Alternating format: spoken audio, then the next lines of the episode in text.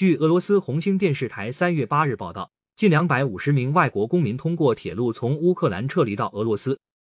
这辆撤离的火车还增加了装甲列车的车厢。美国军事网站战争地带三月七日报道称，一辆俄军的装甲列车从克里米亚半岛出发，抵达了正在交战中的乌克兰南部重镇马里乌波尔市。这辆装甲列车车身上同样喷涂了俄军车辆上广泛使用的 Z 字形标记。报道称，这列列车由两个柴油动力车厢和八节不同类型的无动力车厢组成。第一节动力车厢夹在两节特制的武装车厢之间，其中后一辆武装车厢装备了两门 ZU 二十三双管二十三毫米机关炮，可用于对付低空飞行的空中目标和地面目标。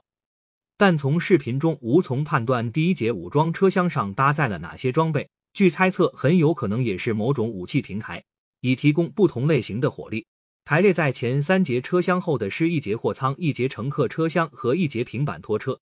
紧接着又是两节武装车厢，第二节动力车厢和另一节平板拖车。视频显示，位于中间的平板车厢似乎运载了大量包裹，而后一节平板车厢上空无一物。据称，俄罗斯军队拥有两列被称为阿穆尔和贝加尔的武装列车，两辆列车都曾在车臣战争被用于格罗兹尼攻城战，还有一辆参与了2008年在格鲁吉亚的战事。2016年。这两辆列车曾在克里米亚的后勤演习中现身，随后被部署前往白俄罗斯方向承担运兵任务。本次在乌克兰现身是近十五年来俄罗斯装甲列车在作战任务中的首次露面。战争地带刊文认为，火车与铁路运输历来对俄罗斯武装力量的作战部署与后勤有着重要的战略价值。随着俄军从克里米亚发起的南线攻势突破距离越来越大，其补给线也愈发漫长。乌克兰军队使用土耳其制 TB2 无人机和游击队等手段，对俄军后勤与补给系统进行了频繁的攻击，